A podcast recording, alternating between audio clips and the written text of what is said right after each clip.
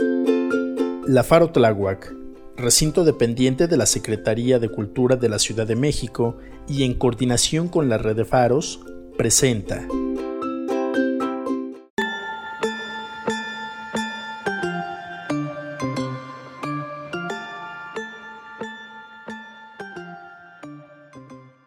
Hola a todos y todas, yo soy Gaby Delao. En nombre del grupo Podcast Virtual Capacitación Interna de la Faro Tláhuac, les damos la bienvenida a un nuevo podcast con temática de Día de Muertos, de ofrendas y un poco más, donde hablaremos sobre la ofrenda y los días en que se pone, además del significado de sus elementos. Te invitamos a quedarte y compartir nuestro podcast. Comenzamos.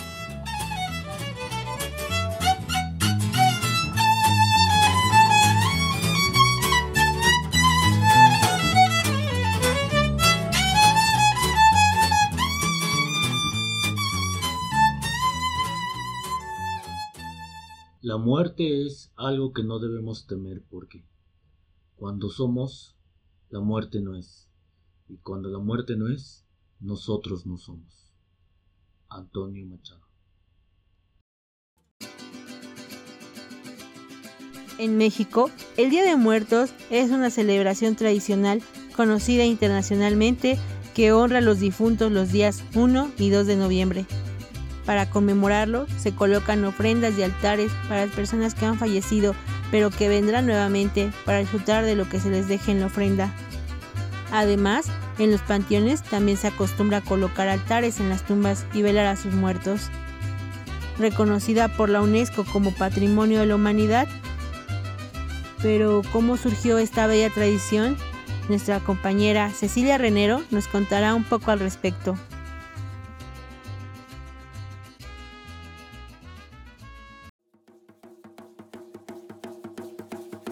Les cuento. Esta celebración viene desde la época prehispánica, donde muchas etnias rendían tributo a la muerte, entre ellas los mexicas, cuyos dioses encargados de definir el destino de las almas eran Mictecacihuatl y Mictlantecutli, ambos señores del Mictlán o lugar de los muertos. Sin embargo, para llegar hasta allí, las almas debían lidiar con una serie de obstáculos para poder conseguir el descanso eterno. Asimismo, se les colocaba la comida que más les gustaba en vida. Después de cuatro días, el cuerpo era llevado a enterrar o cremar y luego cada año, durante cuatro años, se realizaban ostentosas ceremonias en el lugar donde se encontraba el difunto. Con la llegada de la población europea y el cristianismo, esta ideología cambia con respecto a su celebración. La fiesta de Dios del inframundo se unió junto con la celebración de los difuntos y se reinventó el proceso hasta ser concebido como lo conocemos hasta hoy.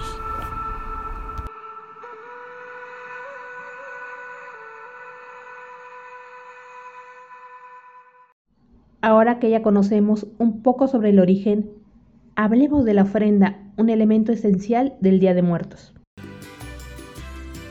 Hola, ¿qué tal? ¿Cómo están todos y todas? Espero se encuentren muy bien. Mi nombre es María Teresa Chávez y el día de hoy, junto con mi compañera Marta, les hablaremos sobre la colocación de la ofrenda de Día de Muertos en nuestros hogares. Hola Marta, bienvenida, ¿cómo estás?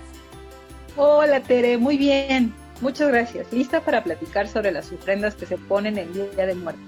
Excelente. Yo también estoy listísima, Marta. Así que, ¿qué te parece si comenzamos? La colocación de la ofrenda en nuestros hogares es un ritual muy colorido y aromático lleno de simbolismos. Es un acto sagrado que convoca al recuerdo. Del mismo modo, la ofrenda es una mezcla cultural, un reflejo del nuevo y viejo mundo, donde los europeos pusieron algunas flores, ceras y veladoras y los indígenas le agregaron el saumerio con su copal, la comida y la flor de cempasúchil. También la ofrenda es esta representación de nuestra visión sobre la muerte y nuestra forma de poder estar cerca de nuestros muertos. Sabemos que la ofrenda se conforma por varios elementos, como la flor de cempasúchil, veladoras, papel picado, comida, fruta, pan de muerto, agua, sal, calaveritas de azúcar o chocolate, muchas veces juguetes si fueron niños o algún elemento favorito del fallecido, además de sus fotografías, pero ¿cuáles son los significados de estos elementos? Ah, pues aquí les vamos a decir, ¿verdad, Marta? Así es. Cabe señalar que la ofrenda o el altar en su mayoría se coloca en algún lugar de la habitación en casa, sobre una mesa o repisa, y que también puede tener niveles. Y estos niveles tienen un significado. Por ejemplo, si tiene dos niveles significa el cielo y la tierra. Si tiene tres, se añade el concepto del purgatorio. Si la ofrenda trae siete niveles, se simbolizan los pasos para llegar al cielo, para poder descansar en paz. Una de las cosas que podemos decirles acerca de estos significados es que pueden variar, ya que México es un país con una alta diversidad cultural y estas representaciones no siempre suelen ser igual en todos lados. Por supuesto, pero vayamos a algunos elementos. ¿Qué te parece que iniciemos con la fotografía, Marta? Me parece muy bien. La fotografía es un elemento muy importante en la ofrenda, ya que es la imagen al que se le dedicará la ofrenda. Otro elemento sería el agua. Como la fuente de la vida, se ofrece a las almas para que mitiguen su sed. En algunas culturas simboliza la pureza del alma. Las velas y veladoras son un símbolo de luz, fe y esperanza. Son una guía para que las almas puedan llegar a sus antiguos lugares. La sal, un elemento de purificación, sirve para que el cuerpo no se corrompa en su viaje de ida y vuelta para el siguiente año. Uno de los elementos característicos que solemos colocar es el copal. Este es ofrecido desde épocas antiguas por los indígenas a los dioses como un elemento prehispánico que limpia y santifica el ambiente. Así también el papel picado, como una representación festiva por sus colores, también simboliza la unión de la vida y la muerte. El pan, como ofrecimiento fraternal, es representado como el cuerpo de Cristo y se presenta en la ofrenda como nuestro tradicional pan de muerto. El símbolo de la cruz, un símbolo introducido por los evangelizadores, es utilizada en todos los altares. Otro elemento es el uso de flores como un símbolo de festividad. Nos ayudan a adornar y aromatizar el lugar, con el fin de acompañar el alma de nuestros difuntos desde que llegan hasta que se van. El uso más común es la flor de cempasúchil, la cual es deshojada para crear un camino de olor y color que dibujará la ruta por donde habrán de andar las ánimas. Por otro lado, la comida y la bebida se colocaban según los platillos que le gustaban al fallecido. Las calaveritas, uno de los elementos más sabrosos de nuestras ofrendas, pueden ser de azúcar o chocolate y se distribuyen por toda la ofrenda. Hacen alusión a la muerte. Y el arco no menos importante, un arco que se pone en la cúspide de la ofrenda simboliza la entrada al mundo de los muertos. Y estos fueron algunos significados de los elementos en las ofrendas. Seguramente hay muchos otros elementos más, pero todo depende del lugar donde se ponga o del grupo social. ¿Y tú qué le agregarías a tu ofrenda? ¿No te parece, Marta, que actualmente este ritual ha sufrido algunas adecuaciones? Pues hoy día también se ofrecen algunos casos a nuestros compañeros de vida no humanos que han fallecido, como son perros y gatos. Es verdad, esta tradición está llena de significados para cada persona e integrantes de cada familia. Y lo más importante de realizar nuestras bonitas ofrendas es el hecho de que nuestros familiares pueden regresar cada año sabiendo que lo seguimos recordando con mucho cariño. Toda la razón, pero también hay que conocer las fechas en que se debe colocar la ofrenda, y esto nos lo dirá nuestra compañera Patti. La muerte es solo un síntoma de que hubo vida. Mario Benedetti.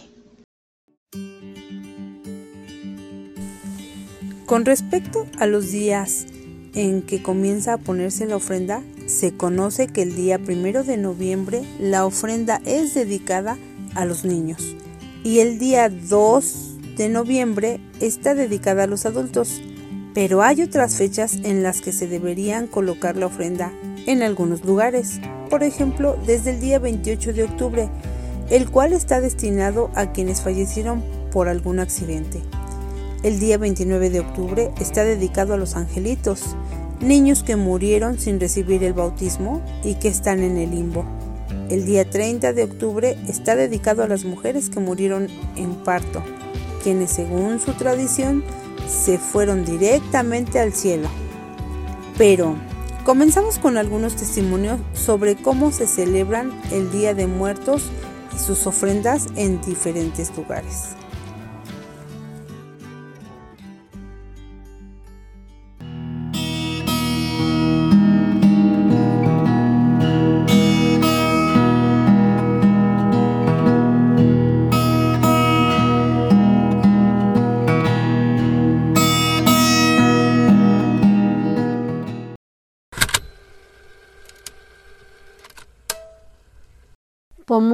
Los muertos más peculiares y bonitos de México. De todos los lugares de la República Mexicana, Pomuch es quizá el que celebra el Día de Muertos de la manera más peculiar. Aquí cada año la gente visita a sus difuntos, pero no solo para llevarles flores. En este pequeño pueblo de Campeche la tradición consiste en sacar los restos de los difuntos para limpiarlos y cuidarlos, para estar realmente cerca de ellos una vez más. Pomuche es un pequeño poblado situado en el sureste mexicano. Durante el Día de Muertos, en su pequeño panteón, también hay ofrendas y flores, comida y fotografías, nostalgia y alegría, porque al menos por una noche los vivos y los muertos compartirán de nuevo un momento. Desde la última semana de octubre, el cementerio del pequeño pueblo es visitado por los familiares de los difuntos que vuelve con una misión clara que obedece a una tradición milenaria exhumar los restos de sus familiares para posteriormente limpiar y acomodar sus huesos. El ritual de la limpieza de huesos se realiza con suficiente antelación para que los días 1 y 2 de noviembre todo esté en perfecto orden. Desde el 25 de octubre, los vivos empiezan a llegar al panteón armados con brochas, escobas, pinceles y todo lo necesario para hacer la limpieza de los restos humanos. Y para preparar los osarios y los huesos serán expuestos. La limpieza es una tarea laboriosa, se saca el esqueleto entero del osario junto con el mantel en el que fue envuelto el año anterior y posteriormente se limpian con mucho cuidado y se acomodan con esmero. Los huesos se colocan uno sobre otro dentro de la caja adornado con un nuevo mantel blanco bordado, empezando por los pies y terminando con el cráneo. La cabeza es la que quedará siempre hasta arriba descansando sobre los demás huesos y visible durante los días que dura la celebración. Los nichos que resguardan los osarios también son limpiados, pintados y restaurados, de tal modo que el muerto se sienta cómodo y apreciado una vez que la fiesta haya terminado y los difuntos vuelvan a su lugar. Los habitantes de Pomuz saben que hay una condición para poder exhumar a sus muertos. Todos estos tienen que haber pasado al menos tres años en un sepulcro tradicional antes de poder ser limpiados y trasladados a un osario y a su respectivo nicho.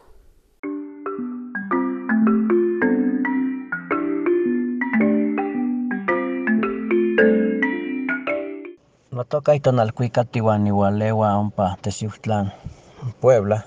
Mi nombre es Tonalcuicat y soy de Teciutlán, Puebla. La fiesta de muertos de mi comunidad consiste en adornar y limpiar las tumbas del panteón y en las casas arreglar el altar, eh, adornarlas de igual manera con flores, poner arcos con eh, adornadas con flores, con frutas, con eh, verduras y con incluso con pan. Eh, se agregan algunos tablones para poder depositar la cantidad de, guisos que se preparan para la ofrenda. mencionaré algunas, aparte de los tamales de verde o de, de rojo, que con puerco o con pollo, pero algunos típicos de la región es uno que le llamamos tayoyo, que consiste en masa de maíz con masa de frijol y se, se cuecen como si fueran tamales. Otra que le llamamos patach, que también es, es, es prácticamente solo tortilla, pero igualmente cocida como si, como si fuera tamal. Ambos se acompañan con, con el mole, ya sea con pollo o con guajolote o a veces con carne de puerco. Em, otro de los guisados, eh, bueno, más bien de una bebida que es muy tradicional de la región, pues es un atole negro que le llamamos chole.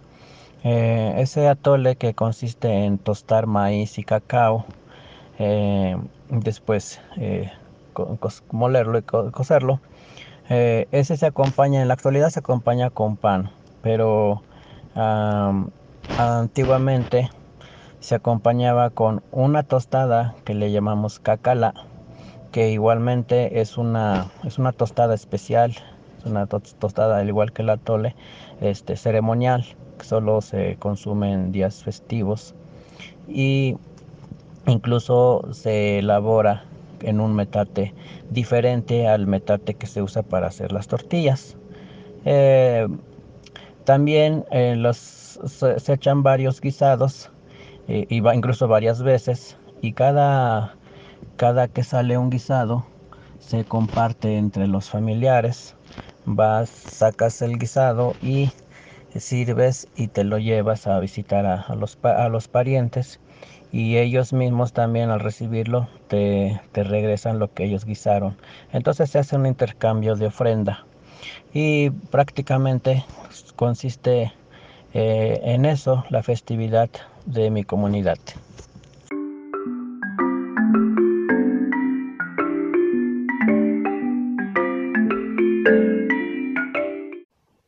Caurio de Guadalupe es un pueblo del estado de Michoacán.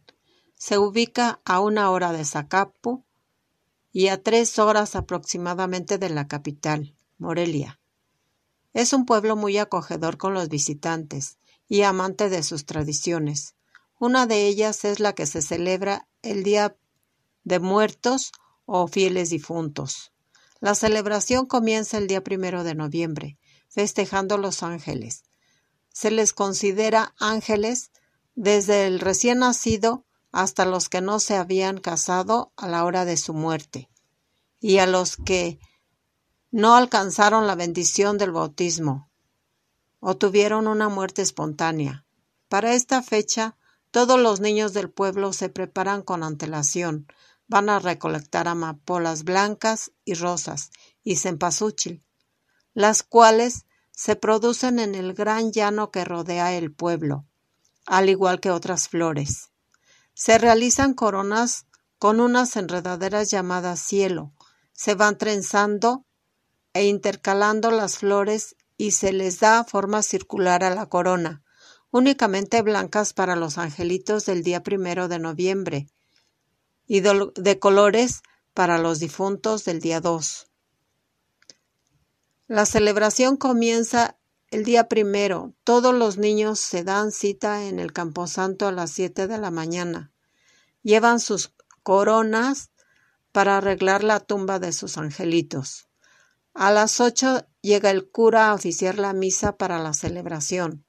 Termina la misa, pero las familias se quedan acompañando a los niños para hacer diversos rezos y arreglar las tumbas para sus angelitos. Después regresan a casa y desayunan pan de muerto, que por cierto está delicioso. Ese día lo hacen especialmente para ellos, en formas diversas, de diversas figuras y la harina para la masa la pintan de colores. Se cree que los angelitos vienen a comer con ellos y les sirven la comida que les gustaba. El día 2 de noviembre celebran a los fieles difuntos. Comienzan haciendo las coronas igual como lo hacen los niños. Pero los primeros adultos que se ven se piden la ofrenda y el que diga primero la palabra ofrenda, él debe invitar a comer a, o a darle pan de muerto a quien le ganó a decir la palabra. Esto lo llevan a cabo después de regresar del panteón. La misa para los adultos la celebran a las doce del día y también se dan, se quedan las familias arreglando las tumbas con flores de cempasúchil y pétalos, hasta que quedan bien cubiertas. El panteón está de fiesta y sus colores y olores tradicionales a incienso y cempasúchil son inigualables. Transportan a un mundo mágico donde se cree que habitan los fieles difuntos. Ya de regreso, todas las familias se unen en diferentes casas para celebrar con sus difuntos e invitados, quienes les ganaron con la palabra mi ofrenda. Se come depende de lo que le gustaba comer y beber al respectivo difunto celebrado.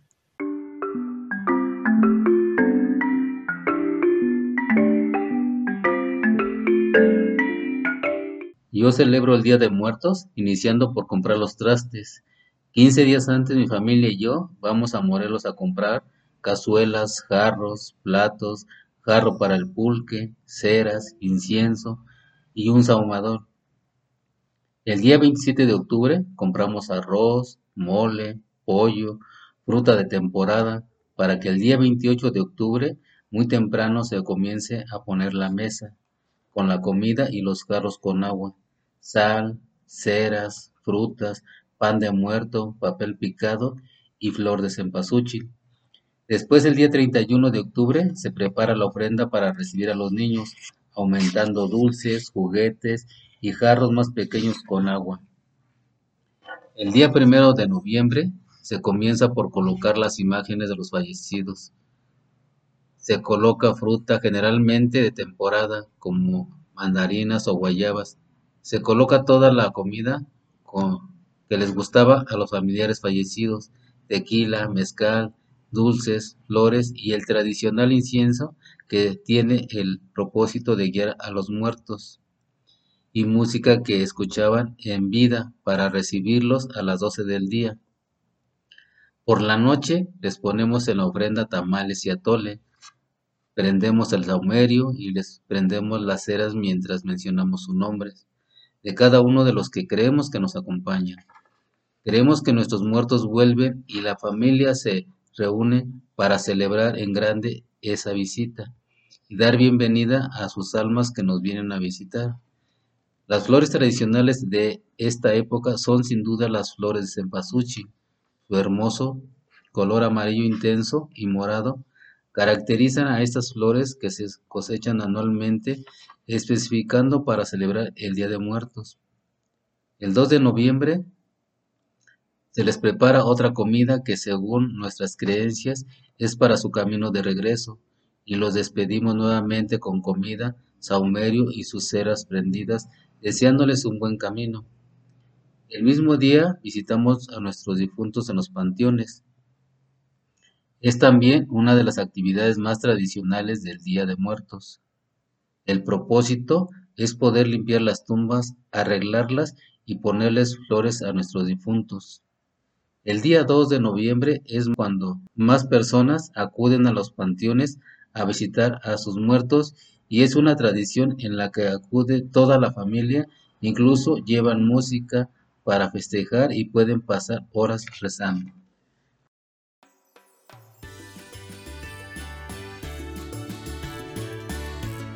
Estos fueron algunos testimonios de la celebración del Día de Muertos. ¿Y tú, cómo lo celebras? ¿Qué elementos colocas en tu altar u ofrenda? Déjanos tus comentarios en las redes sociales de la Faro Tláhuac. Nos gustaría conocer tu testimonio.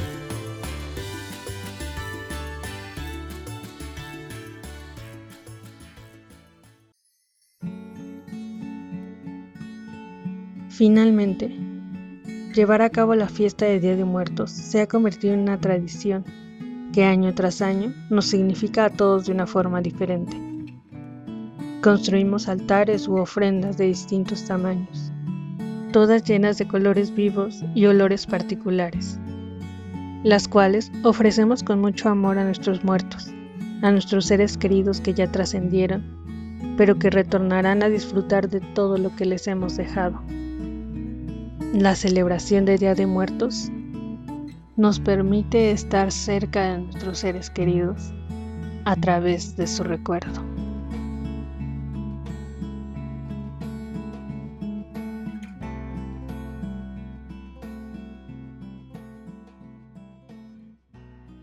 Nuestro culto a la muerte es el culto a la vida, del mismo modo que el amor que es hambre de vida es anhelo de muerte. Octavio Paz.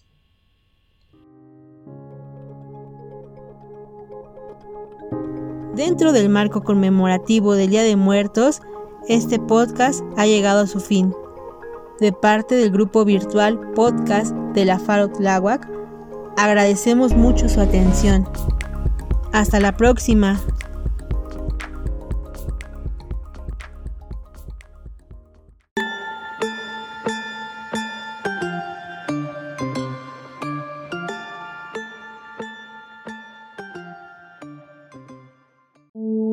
Los comentarios vertidos son responsabilidad de sus autores y no reflejan los principios de la Faro Tláhuac.